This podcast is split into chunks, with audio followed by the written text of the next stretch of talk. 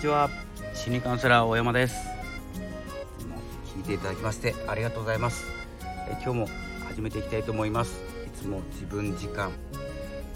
えこの番組はですね自分らしく生きる考え方とか、え自分らしさとは何なのかとかですねいろんなことを日々、え思いついたことをお話しする番組になっております。よければフォローお願いいたします。えー、それではですね早速今日のテーマなんですけど、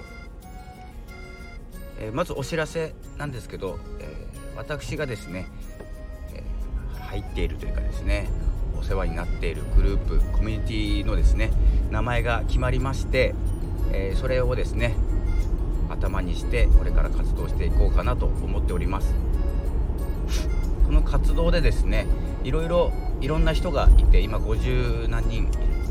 50何人が活動している、え、参加しているコミュニティなんですけれどもシーズというですねコミュニティでやっております、えーと、これでですね50何人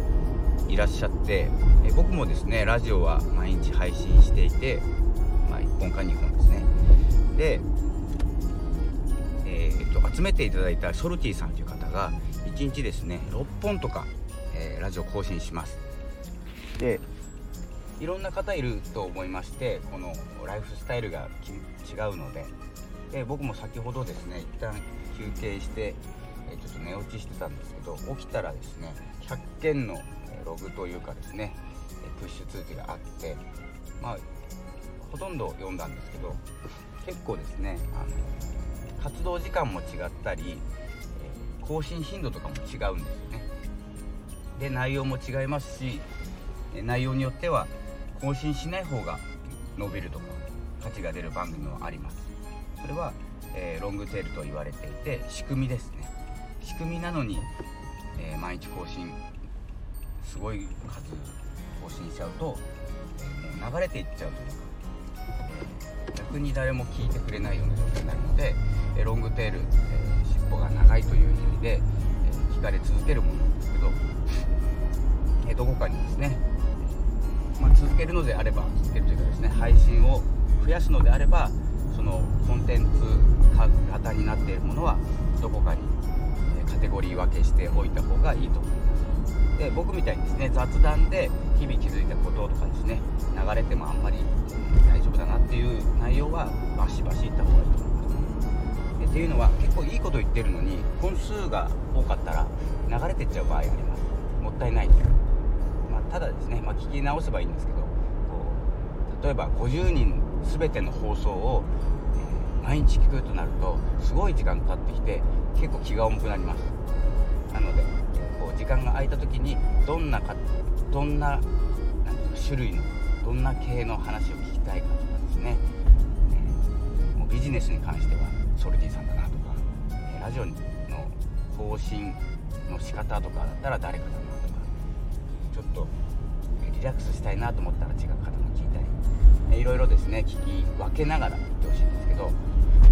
このコミュニティ参加するとか結構広がりますんで、えー、おすすめなんですけど注意点1つあります。それですね。比べないことなんです 鼻風をまたやらかしてますので鼻すすってしまいますけど。比べない、えー、どういうことかというと例えば僕が最高で1日3回放送して結構多いかなと思ってたところ、まあ、ソルティさんはもう6回。少ないですよね。で自分は足りてないんだと思わない方がいいと思います。で僕も毎日更新してますけど毎日配信しない人が僕のことが、えー、いろんな方ですね僕じゃなくて。いろんな方が毎日配信した方がいいよと言ったら自分が足りないとかですね、え、そんな風に思ってしまうと続けること配信することも嫌になります。でコミュニティにいるのも嫌になります。比べちゃうと。なので私は私私の頻度で、えー、更新していくっていう形で、まあ、毎日更新した方がいいっていう話もみんながしてるようでしてないので、えー、気にしないと思い、えー、いいと思います。しただ僕がですね毎日更新する、え理由はリズムですね。毎日のリズムを整えるために、え毎日配信しているのでブログですね。ブログとラジオ。これブログ更新とラジオ配信は毎日してますけれどもこれは自分のリズム自分を怠けさせないためにやってるだけで基本ですねあの内容はそんなにない。ないっていう感じですね。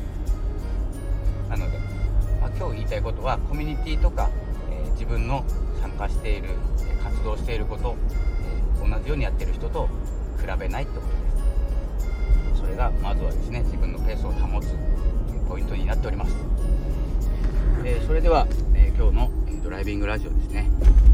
この辺で失礼したいと思います。